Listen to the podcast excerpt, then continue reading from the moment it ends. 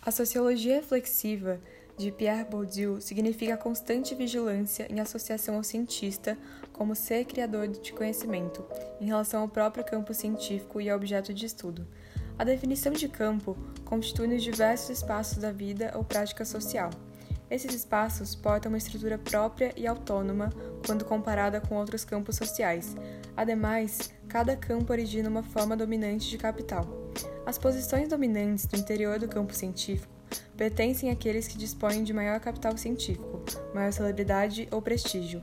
São essas posições que detêm o poder de impor aos outros elementos do campo a definição de ciência que melhor lhes convém e que lhes permite ocupar a posição de dominantes.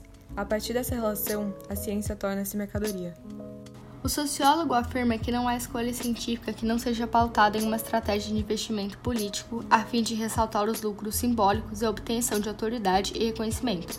Dessa forma, a atividade científica não está implicada puramente na concorrência de bons argumentos da força da razão, nem e o poder.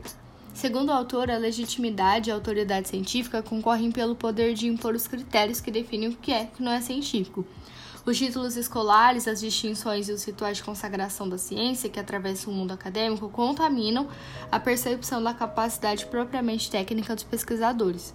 Assim, o autor critica que toda autoridade e competência científica é construída, na verdade, de uma razão social que se legitima apresentando-se como razão puramente técnica. Um exemplo dessa relação é o caso Sokal, também chamado de escândalo Sokal. Foi um escândalo de publicação acadêmica efetuada por Alan Sokal, um professor de física na Universidade de Nova York e na Universidade College London. Em 1996, Sokal submeteu um artigo na Social Test, uma revista acadêmica de estudos culturais pós-modernos, de conteúdo sem sentido, a fim de testar o rigor intelectual da revista. A submissão foi um experimento para testar o rigor intelectual da revista. Esse caso só comprova a crítica de Bourdieu acerca do campo científico. A sociedade e o campo científico não são, de maneira geral, uma comunidade harmoniosa. Dessa forma, Bourdieu critica que nesse campo existe um sistema de potência que classifica alguns trabalhos como sendo dignos ou indignos de adquirir investimento dos agentes do campo. Sendo assim, os, pe os, pesquisadores sempre se envolvem na importância e no valor simbólico que a representação dominante dispõe sobre seus objetos de pesquisa, junto com os métodos de investigação falar sobre negacionismo, retomando a ideia de Bourdieu, ele dá ênfase aos trabalhos de Marx, Ducar e Weber, falando sobre as estruturas estruturantes. Por exemplo, ao falar sobre a tradição marxista clássica do pensamento sociológico, que negava algumas características de cultura, o Bourdieu falará sobre o pensamento de combate.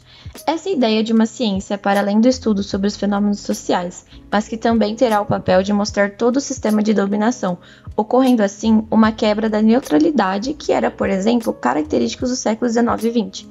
Ao romper com a noção de neutralidade como uma área de conhecimento no âmbito intelectual engajado, usará da negação do pensamento de cunho intelectual total, como estava nas ideias de Sartre, construindo no sentido de uma luta política, não apenas como uma ciência, mas sim uma ciência social na qual deve haver transformações profundas.